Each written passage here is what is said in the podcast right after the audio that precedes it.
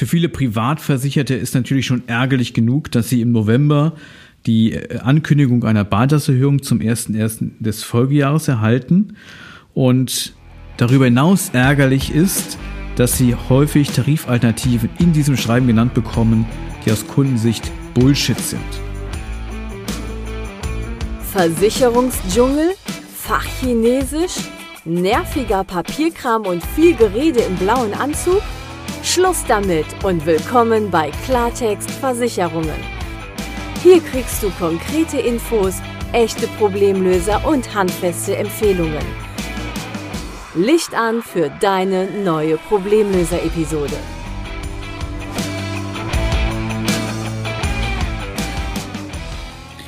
Ganz herzlich willkommen zu einer neuen Folge in meinem Podcast Klartext Versicherungen. Wir sind mittlerweile in einem 14-Tages-Rhythmus für die Veröffentlichung meiner Podcast-Folgen. Und ja, mittlerweile ist es wieder soweit. Mittwoch, der 17. November, 7 Uhr, startet diese Folge. Und mitten im November ist natürlich ein perfekter Zeitpunkt, um über das Thema Beitragsanpassung in der privaten Krankenversicherung zu sprechen. Denn sehr viele Privatversicherte erhalten im November ein Schreiben des Versicherers, dass sich der Beitrag zur privaten Krankenversicherung ab dem 1. Januar des Folgejahres verändern wird. In den letzten Jahren war Veränderung immer gleichbedeutend mit Erhöhung, zum Teil kräftigen Erhöhungen. Es gibt natürlich auch, ja, praktisch Nullrunden, also Privatversicherte, die in einem Tarif sind, der nicht jedes Jahr ähm, erhöht wird. Gleichwohl gibt es natürlich auch Kunden, die durchaus Jahr für Jahr ähm, Beitragsänderungen zu verzeichnen haben oder wo einfach die Beitragsdynamik in den letzten Jahren deutlich zugenommen hat.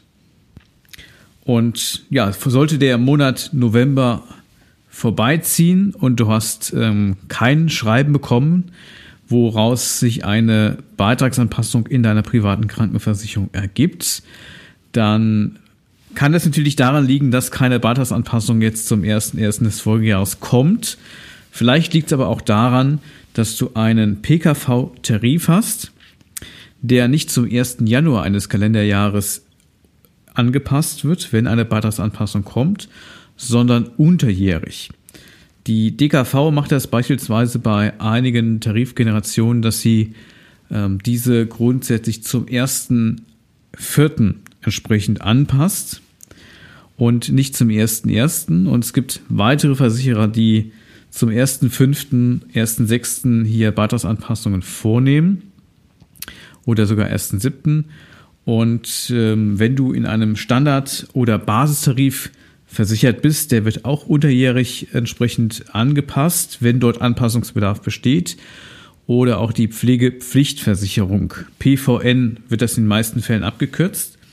Und wenn hier der Beitrag steigt, dann kann es sein, dass du praktisch zwei Erhöhungsrunden hast innerhalb eines Kalenderjahres. Also die private Krankenversicherung zum 1. Januar beispielsweise oder unterjährig für bestimmte Tarife und dann nochmal die Pflegepflichtversicherung, die dann ähm, zum 1.7.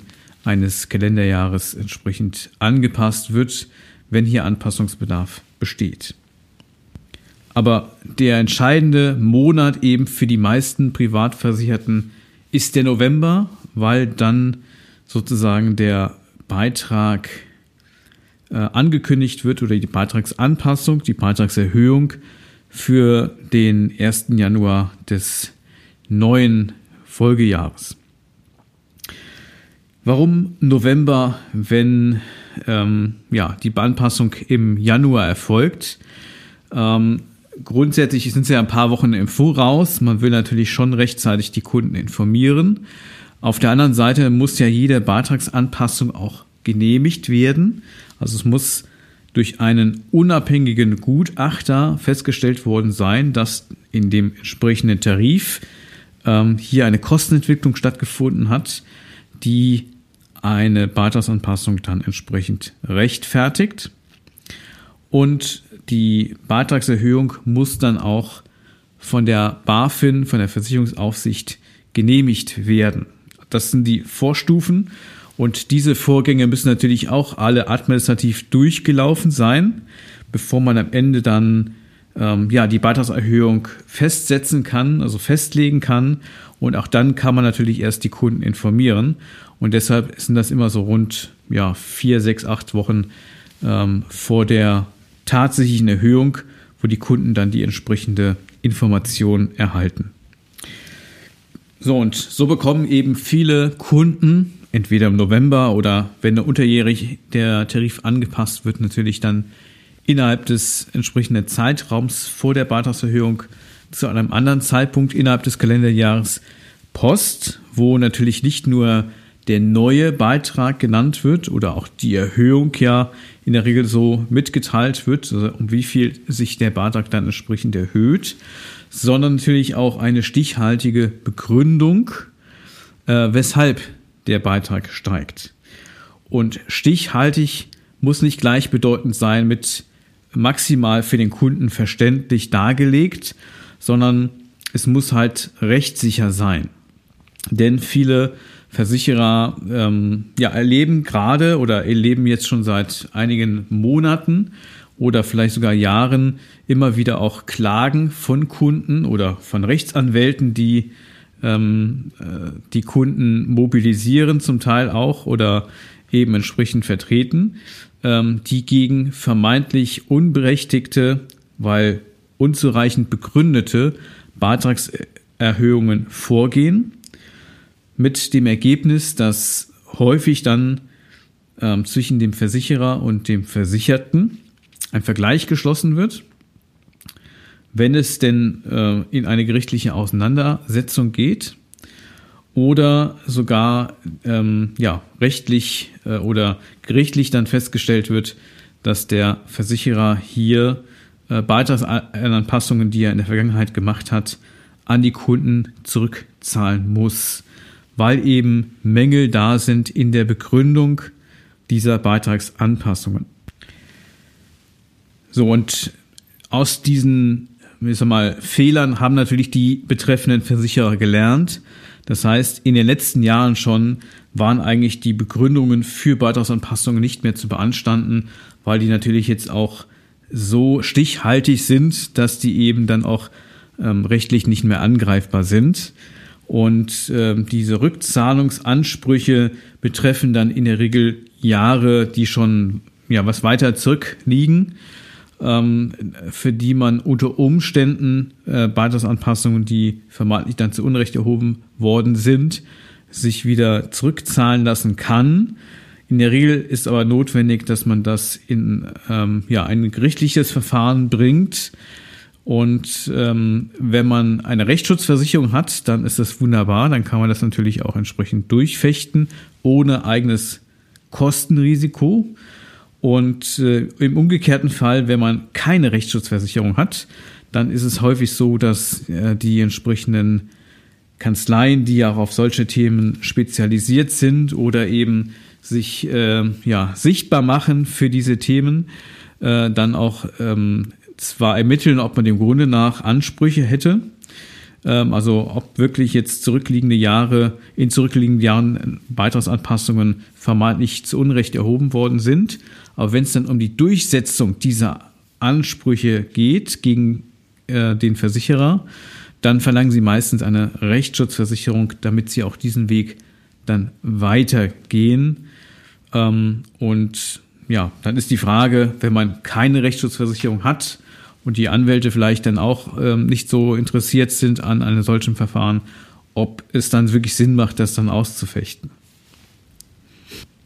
Aber das spielt jetzt für die diesjährige Beitragsanpassung mit Sicherheit keine Rolle mehr und auch schon in den letzten Jahren hat es keine Rolle gespielt, weil ja die Versicherer nachgebessert haben bei ihrer Begründung, wie sie die ähm, Kostensteigerung und die sich daraus ableitenden Beitragserhöhungen in dem entsprechenden Tarif dann äh, zusammensetzen und wie sie entsprechend begründet sind. Grundsätzlich ist natürlich so, dass alles teurer wird, logischerweise, weil wir haben natürlich ähm, einen medizinischen Fortschritt. Wir haben insgesamt Inflation, äh, Kostensteigerungen. Das kann man in ganz vielen Bereichen ja gerade auch erleben. In manchen ganz besonders, wenn es um Rohstoffe geht, um, um Baumaterialien oder auch andere Dinge. Ähm, und das bleibt natürlich auch im Gesundheitswesen nicht aus. Gleichzeitig werden Menschen natürlich immer älter und ja, werden vielleicht älter, als man es ursprünglich mal angenommen hat. Und sind aber nicht alle gesund älter, sondern haben natürlich auch regelmäßige Gesundheitsleistungen, Krankheitskosten, die sie ja verursachen und die natürlich dann auch von der Solidargemeinschaft innerhalb eines Tarifverbundes entsprechend mitgetragen werden müssen. Also wir haben einfach soziodemografische Veränderungen, die man vielleicht ähm, bei Auflage eines Tarifes, der oftmals zehn, mehrere Jahrzehnte zurückliegt, so noch nicht vorhersehen konnte oder schlechterdings einfach auch nicht vorhergesehen hat. Und ähm, es gibt letztendlich viele Faktoren, die zu einer Beitragsanpassung führen. Also allgemeine Kostensteigerung, medizinischer Fortschritt, soziodemografische Veränderungen, ähm, ja, und natürlich noch viele weitere Verwaltungskosten. Ähm, wie sehr wird der Tarif in Anspruch genommen? Was sind da für, für, Leute letztendlich drin? Mit welchem Gesundheitsverhalten? Auch das spielt natürlich eine Rolle. Das ähm, kann man so ein bisschen ableiten aus Tarifen mit unterschiedlichen Selbstbehaltsstufen, ähm, dass die auch unterschiedliche Gesundheitsverhalten haben, die entsprechenden Kunden in den einzelnen Tarifen.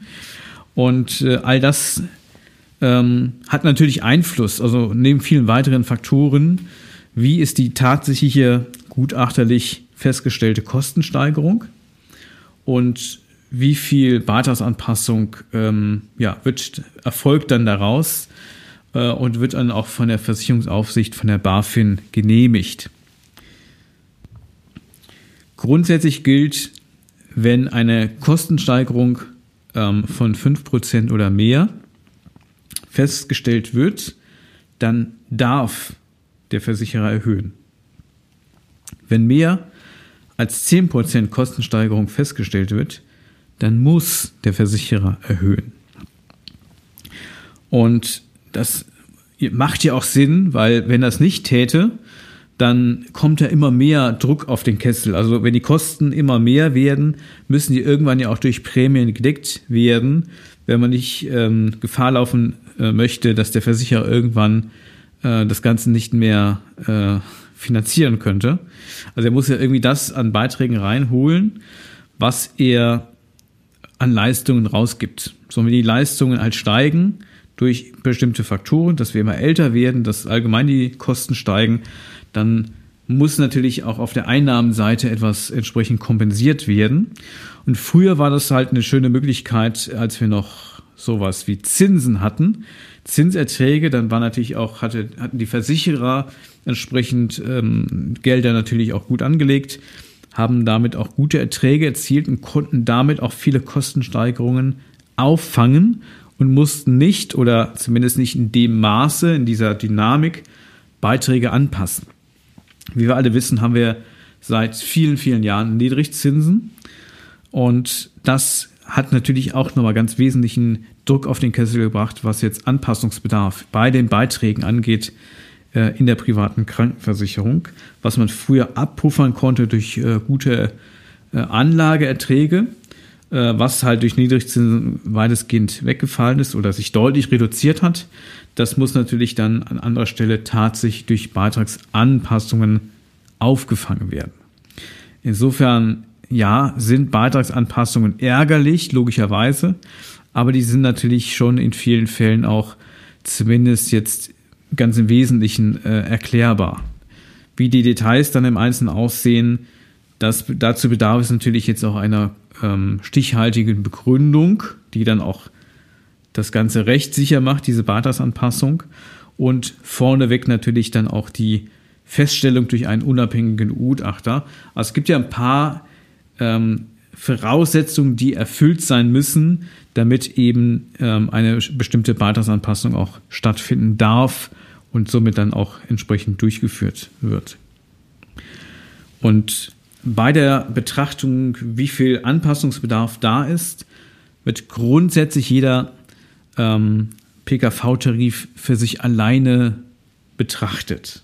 Also der Verbund innerhalb einer Tarifgemeinschaft ist maßgeblich und es kann natürlich dazu führen, dass innerhalb eines Versicherers bestimmte Tarife erhöht werden, andere nicht oder bestimmte stark erhöht werden, andere moderat, andere wiederum gar nicht, weil eben jeder Tarifverbund für sich solitär gesehen wird und innerhalb dieses Tarifverbundes auch nochmal verschiedene Altersgruppen in sich betrachtet werden.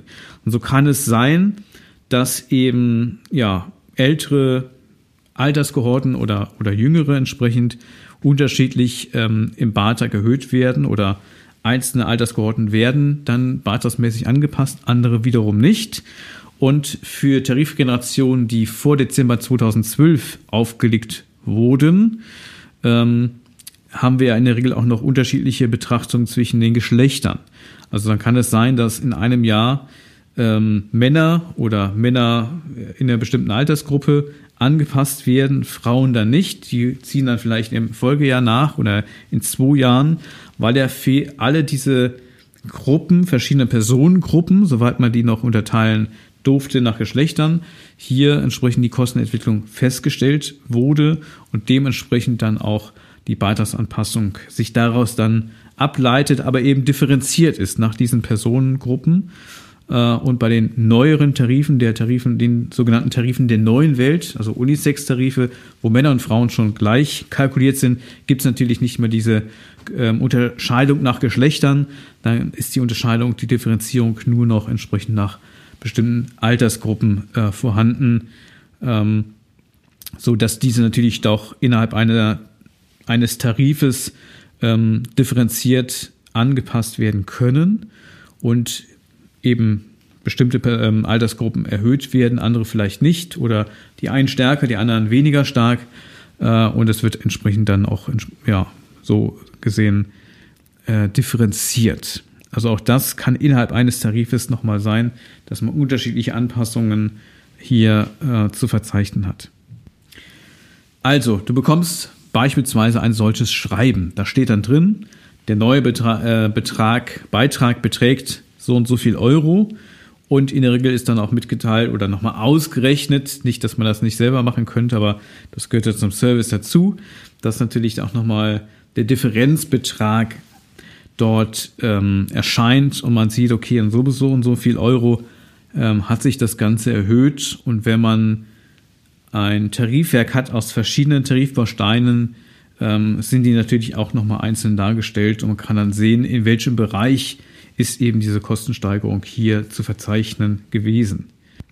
Wovon man grundsätzlich jetzt ausgehen kann und darf, ist natürlich, dass die Begründungen der Versicherer für diese Beitragsanpassungen nicht mehr rechtlich angreifbar sind. Da haben die einfach nachgebessert und diese rechtlichen Mängel, äh, die es vor Jahren bei einzelnen Versicherern gab, die dann auch zur Rückzahlung von Beitragsanpassungen in vielen Fällen geführt haben, hier bei aktuellen ähm, Schreiben zu Beitragsanpassungen auch schon in den letzten Jahren hier, äh, dass nicht mehr dieser, dieser Mangel nicht mehr gegeben war. Das heißt, hier besteht eigentlich keine Chance, dass man einen Mängel noch feststellen sollte, der dazu führt, dass man äh, diese Beitragsanpassung vielleicht nicht ähm, mitmachen muss oder ähm, erfolgreich dagegen vorgehen könnte oder wenn man die erstmal hinnehme, so rechtlich dagegen vorgehen kann, dass man eine Rückzahlung erwirken könnte. Also den, die Hoffnung, äh, äh, die sollte man sich vielleicht nicht machen. Aber das ist nicht das Einzige, was natürlich jetzt nennenswert ist in einem solchen Schreiben, denn ähm, das Schreiben hat in der Regel nicht nur ein oder zwei Seiten, wo jetzt die Zahlen dargelegt sind, was und wie teurer wird und die Begründung natürlich dafür, sondern der Versicherer ist auch mittlerweile rechtlich verpflichtet, wenn er eine Beitragsanpassung macht, auf Tarifalternativen hinzuweisen, die er im Angebot hat. Also natürlich nur Tarifalternativen, die für den betreffenden Versicherten auch äh, nutzbar sind, also die er wechseln kann. Und das äh, kommt natürlich darauf an, wann bin ich in die private Krankenversicherung eingestiegen oder was für eine Tarifgeneration nutze ich. Wenn ich einen Unisex-Tarif habe, habe ich ja keinen Rechtsanspruch darauf, in einen Bisex-Tarif zu wechseln. Also wenn ich in einem geschlechterneutral kalkulierten Tarif bin, sind für mich die geschlechterspezifisch kalkulierten Tarife tabu. Umgekehrt ist das möglich. Also wenn ich aus einem Bisex-Tarif in einen Unisex-Tarif wechseln möchte, geht das, aber dann nicht mehr zurück. Aber ich kann natürlich, wenn ich jetzt ähm, in einem sogenannten Bisex-Tarif äh, versichert bin, in grundsätzlich alle anderen Bisex-Tarife des Versicherers wechseln. Natürlich macht nicht jeder Wechsel Sinn. Und äh, ich habe natürlich auch Leistungs, äh, Leistungsunterschiede zwischen den einzelnen Tarifen, die der Versicherer äh, im Angebot, im Portfolio hat. Und auch zwischen denen, die für mich dann nutzbar sind innerhalb des Portfolios. Und deshalb macht es natürlich Sinn, nicht nur darauf zu schauen, was bietet mir der Versicherer in einem Schreiben zur Beitragsanpassung für meinen jetzigen Tarif an äh, Tarifalternativen an, sondern was kann ich insgesamt nutzen. Also nehmen wir uns das Schreiben und weil der Versicherer ja verpflichtet ist, Tarifalternativen gleichzeitig äh, zu benennen oder den Kunden darauf hinzuweisen, dass ein Tarifwechsel Recht besteht und auch bestimmte Tarife eben vorgeschlagen werden müssen, ähm, kommen da meistens drei, vier, fünf verschiedene Vorschläge für Tarifalternativen. So, und häufig scheint das so zu suggerieren oder scheint gar nicht so erfolglos zu sein, dass viele Kunden den Eindruck haben, dass das die für sie relevanten äh, äh Tarifalternativen wären. Also, dass es da nicht vielleicht noch viel spannendere Tarife aus Kundensicht gibt, die der Versicherer in seinem Portfolio hat, in die der Kunde wechseln könnte und könnte sich vom Preis-Leistungs-Verhältnis tatsächlich signifikant verbessern. Solche Tarife wird man im Regelfall in diesen Schreiben nicht finden. Denn der Versicherer ist ja auch nicht doof und ähm, äh, bietet auf einmal Tarife an, die für den Kunden ein besseres Preis-Leistungs-Verhältnis bedeuten, wo er sich also verbessern kann, wo er beispielsweise bei einem vergleichbaren Leistungsniveau einen günstigeren Beitrag bekäme, sondern häufig, das sind drei, vier, fünf Tarifalternativen je nach Versicherer und da ist häufig der Standardtarif, Basistarif mit genannt. Häufig Basistarif versteckt sich heute hinter dem Kürzel BTN. Und Standardtarif wird bei vielen Versicherern mit STN als Kürzel geführt. So, und das sind natürlich Tarife mit deutlich geringeren Leistungen als jeder ordentliche PKV-Tarif. Und beim Basistarif wird man sehen, das ist nicht wirklich günstig. Also das ist oftmals teurer als den Tarif, den man jetzt hat, der deutlich bessere Leistungen hat. Also eigentlich ist es schon eine Veräpplung der Kunden, das so überhaupt anzubieten oder so ohne besondere Hinweise ähm, ja, in die Tarifalternativen Liste, so Auflistung äh, hier äh, dort reinzuschreiben. Und auch der Standardtarif ist natürlich jetzt nicht das Rezept, wenn man jetzt eine Beitragsanpassung einfach bekommt. Also den sollte man auch nur unter bestimmten Voraussetzungen überhaupt in Erwägung ziehen. Und ja, es gibt Konstellationen, wo das eine Option sein kann. Der Basistarif eigentlich gar nicht. Also da geht kein Mensch freiwillig rein.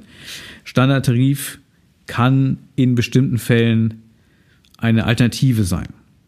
Aber die ist nicht rein jetzt auf eine Beitragsanpassung im Bestandstarif eigentlich gemünzt. Das ist viel grundlegender, dass man sich vielleicht mehr Versicherungsschutz äh, vielleicht in Bezug aufs Alter auch nicht leisten kann.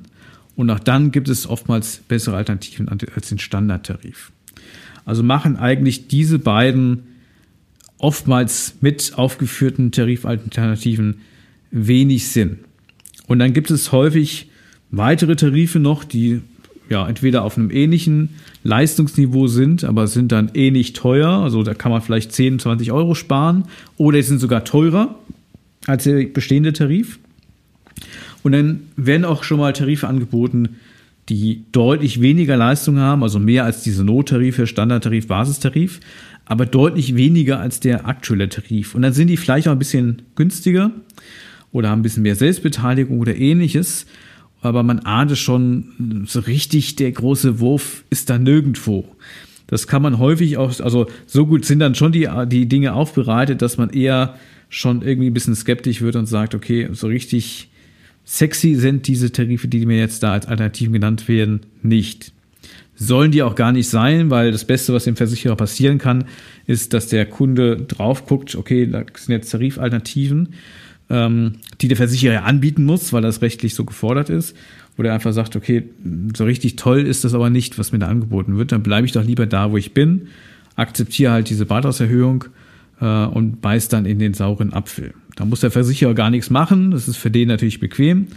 Der Kunde zahlt dann mehr, weil er dann diese Beitragsanpassung ja entsprechend so dann über sich ergehen lässt und alles plätschert so vor sich hin.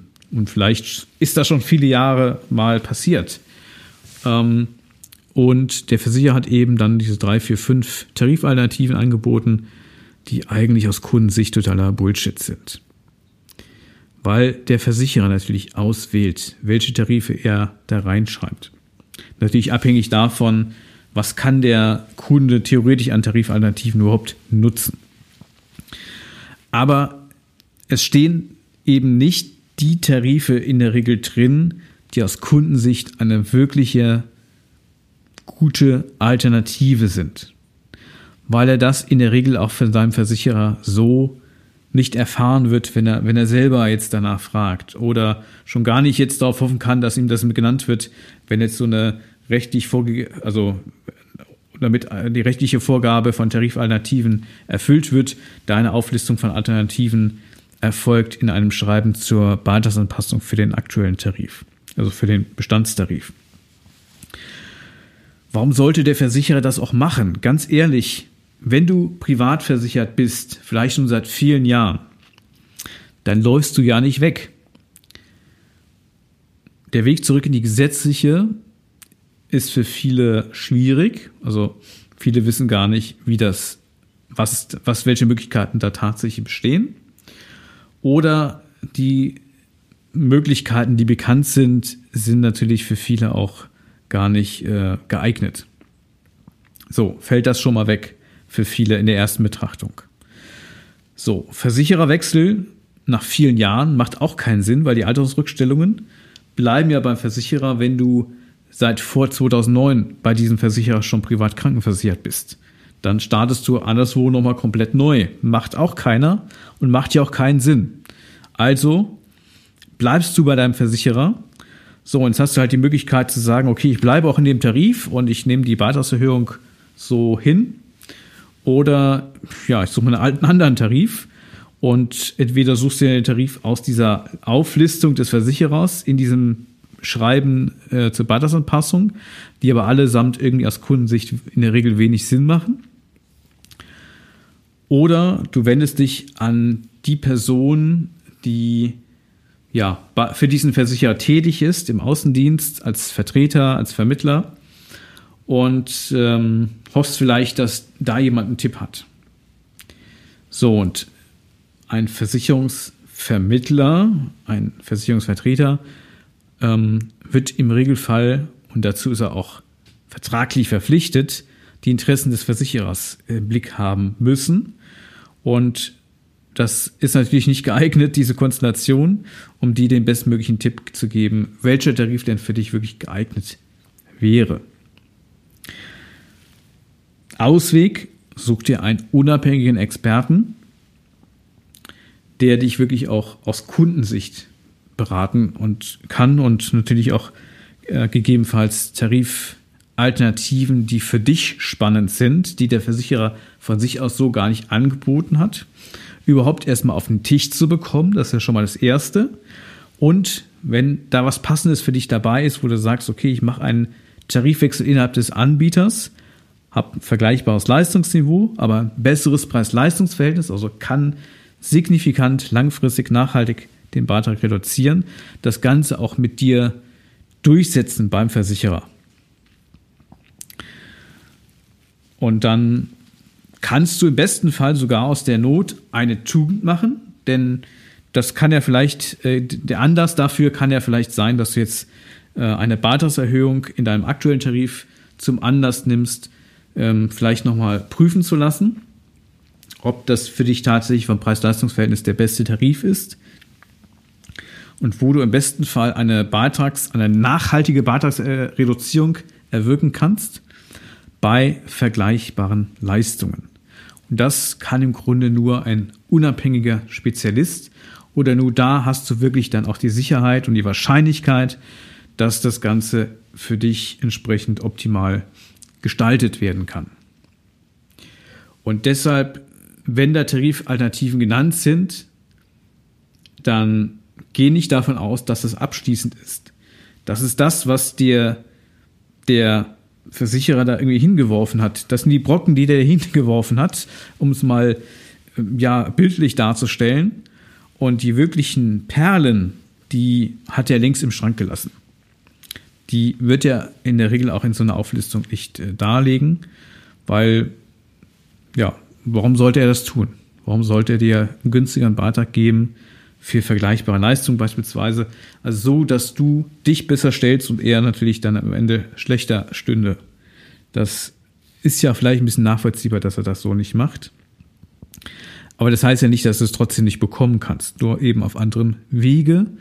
Und ein Weg ist schon mal nicht daran zu glauben, dass die Auflistung des Versicherers für dich von Relevanz ist. Also wenn du unsicher bist oder einfach mal prüfen lassen möchtest, ob der Tarif wirklich das beste Preis-Leistungs-Verhältnis ist, dann nutze gerne diese Gelegenheit, eben jetzt auch der Beitragsanpassung ähm, oder auch wenn du keine Beitragsanpassung dieses Jahr bekommst, kannst du es natürlich genauso machen. Äh, und ja, vielleicht bist du am Ende der Gewinner, weil du ähm, mit dem Anlass eben, dass eben jetzt viele eine Beitragsanpassung bekommen, hier am Ende, dadurch, dass du es hast unabhängig prüfen lassen, ein besseres Preis-Leistungs-Verhältnis bekommst und ähm, ja, damit auch nachhaltig einen günstigeren Beitrag. Also das wirkt ja nicht nur kurzfristig, sondern wenn du jetzt ein günstigeres Beitragsniveau bekommst für vergleichbare Leistungen, dann ist ja sehr, sehr wahrscheinlich, dass ja Beitragsabstand zum jetzigen Tarif auch dauerhaft gegeben ist.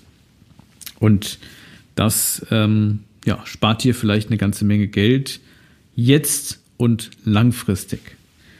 Und dann ist diese Mitteilung über eine Beitragserhöhung im besten Fall gar kein Ärgernis, sondern vielleicht sogar ein großes Geschenk, weil es eben jetzt die, der Anlass ist, da nachhaltig etwas zu verbessern. Und wenn im Einzelfall etwas nicht zu verbessern ist, dann weißt du das zumindest auch. Dann ist das Thema auch irgendwie abgehakt.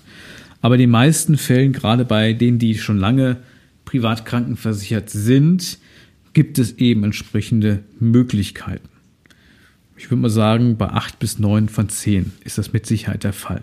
Also die Wahrscheinlichkeit ist echt groß und der Aufwand, das zu prüfen, zumindest erstmal dem Grunde nach zu prüfen, ob sich das lohnt, jetzt da tiefer reinzugehen oder nicht, das ist echt easy gemacht. Also das ist kein großer Aufwand und das könnten zehn Minuten sein, die ziemlich gut investiert sind. Ja, das ist das Thema im November, ganz klassisch, Beitragsanpassung in der privaten Krankenversicherung. Das war das, was ich dir zu diesem Thema mitgeben wollte in dieser Podcast-Episode. Und ich hoffe, da ist ganz, ganz viel Wertvolles für dich dabei. Und äh, wenn du dieses Jahr äh, der Kelch an dir vorbeigeht, was das Thema Beitragsanpassung anbelangt, das wünsche ich dir natürlich, dann bist du vorbereitet auf die nächsten Jahre. Oder hast es ja schon erlebt in den letzten Jahren, dann lohnt sich auf jeden Fall eine unabhängige Prüfung. Und ähm, ja, ansonsten weißt du jetzt vielleicht einfach ein bisschen was rund um dieses Schreiben, was da viele Kunden ähm, regelmäßig bekommen. Ich habe heute gelesen, dass der durchschnittliche Beitragsanpassungstrend äh, äh, hier in diesem Jahr bei 4,1 Prozent liegt. Also im Durchschnitt äh, erhöhen die privaten Krankenversicherer die Beiträge um 4,1 Prozent. Letztes Jahr waren es 8,1 und der langfristige Trend liegt so bei gut 4 Prozent. Also dieses Jahr ist die Erhöhung so durchaus in, in, dem, in der Range der letzten Jahre im Durchschnitt, so im mehrjährigen Durchschnitt sozusagen. Und ja, so wird das auch die nächsten Jahre weitergehen. Selbst wenn dein Tarif jetzt nicht angepasst werden sollte, dann ist der möglicherweise beim nächsten Mal dran. Also die sind alle dieser Kostenentwicklung grundsätzlich unterworfen, manche etwas mehr, manche etwas weniger. Auch das kann ganz interessant sein, mal genauer zu beleuchten. Aber das muss man sich natürlich individuell dann anschauen. Äh, das spielen viele Faktoren eine Rolle. Ähm, und deshalb nochmal dieser Hinweis auf eine unabhängige Prüfung durch oder durch eine Prüfung durch unabhängige Experten. Wenn dir dieser Podcast gefallen hat, wenn du sagst, ja, da war was Interessantes dabei, da ist vielleicht ein Impuls dabei, das mal zu überprüfen oder ich fühle mich einfach jetzt so ein bisschen mal abgeholt, was da überhaupt drin steht, was so der Hintergrund sein kann für eine Beitragsanpassung, was man so grundsätzlich tun kann. Dann hinterlass mir gerne eine Rezension, beispielsweise bei Apple Podcast. Oder gerne teile diesen Podcast mit Menschen, die auch privat krankenversichert sind, die vielleicht auch jetzt gerade von einer Beitragsanpassung in ihrer privaten Krankenversicherung betroffen sind oder sein könnten. Und äh, vielleicht hilft ihnen diesen Personen auch der Inhalt dieser Podcast-Folge. Jedenfalls bedanke ich mich ganz, ganz herzlich fürs Zuhören. Ich wünsche dir einen erfolgreichen Tag. Ich wünsche dir eine erfolgreiche Woche. Am besten zwei erfolgreiche Wochen bis zur nächsten Podcast-Folge. Und ja, vor allem bleib gesund, komm gesund durch diese besondere Zeit der Pandemie. Und ähm, ja, freue dich auf die nächste Folge. Und ähm, ganz, ganz herzlichen Dank fürs Zuhören. Alles Gute, dein Stefan von Klartext Versicherungen. Das war Klartext Versicherungen, dein Problemlöser-Podcast für mehr Durchblick in puncto Versicherungen. Du willst mehr wissen? Dann ruf kostenfrei an unter 0800 PKV Line oder hör dir einfach gleich die nächste Folge an.